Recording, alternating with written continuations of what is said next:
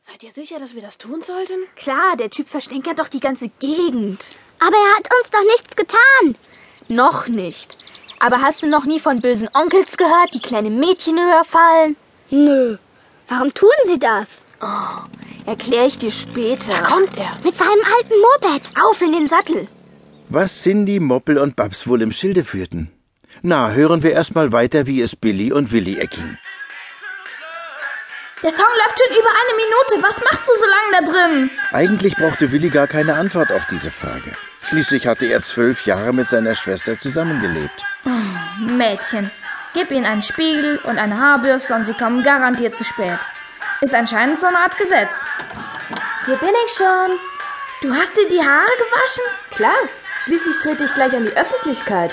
Wir wollen doch nur ins Radio. Kommst du jetzt oder nicht? Los, Moppel, du reitest an seine linke Seite. Und wir nehmen ihn uns von rechts vor. Okay. Also los, holen wir uns den Penner. Die drei schwenkten auf den Landstreicher zu. Gleich musste er stürzen.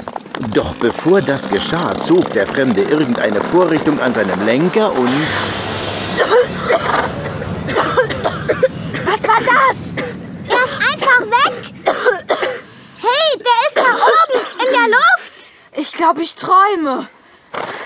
Mann, der ist uns über. Los, wir hauen ab! Unsere armen Pferde. Ich befehle geordnet Rückzug.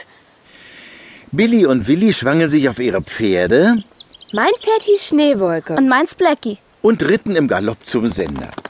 Wir haben allerhöchstens noch zwei Minuten. Doch weil Willi gerade einen Zug aus der Milchtüte machte, übersah er Mrs. Whirlpool, die gerade an ihrem Gartentürchen stand und zwei Möbelpacker mit einem neuen schneeweißen Teppich begrüßte oder besser herumkommandierte.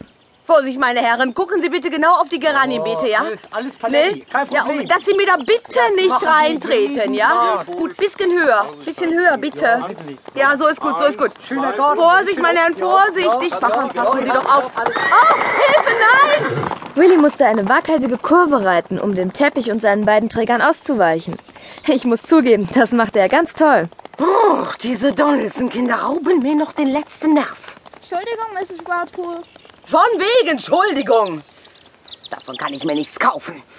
Hm, dieser Teppich hat mich ein Vermögen gekostet. Leider übersah die Gute bei ihrem Ausweichmanöver den Einschaltknopf des Rasensprengers. Hilfe! Vorsicht, mein Teppich! Sofort spuckten sämtliche Düsen im Vorgarten Wasser und die Männer schlingerten wie wild, um der kalten Dusche auszuweichen. Dabei stießen sie Mrs. Whirlpool um, die der Länge nach in die Geranien fiel. Sie tauchte wieder auf und ihre Vorderseite war von Kopf bis Fuß in schickes Humusbraun getaucht. Vor Schreck ließen die Männer den Teppich fallen und der begann sich auszurollen. Sofort und von selbst. Oh, nicht! In diesem Augenblick kamen aus der anderen Richtung Cindy, Babs und Moppel geritten. Wieder musste Mrs. Whirlpool ausweichen und sprang frontal genau auf. Meinen neuen Teppich. Dabei hinterließ sie eine präzise Kopie ihrer Vorderseite auf. Auf dem Teppich. Wartet, Kinder, das werdet ihr mir büßen. Den Schaden werdet ihr mir ersetzen.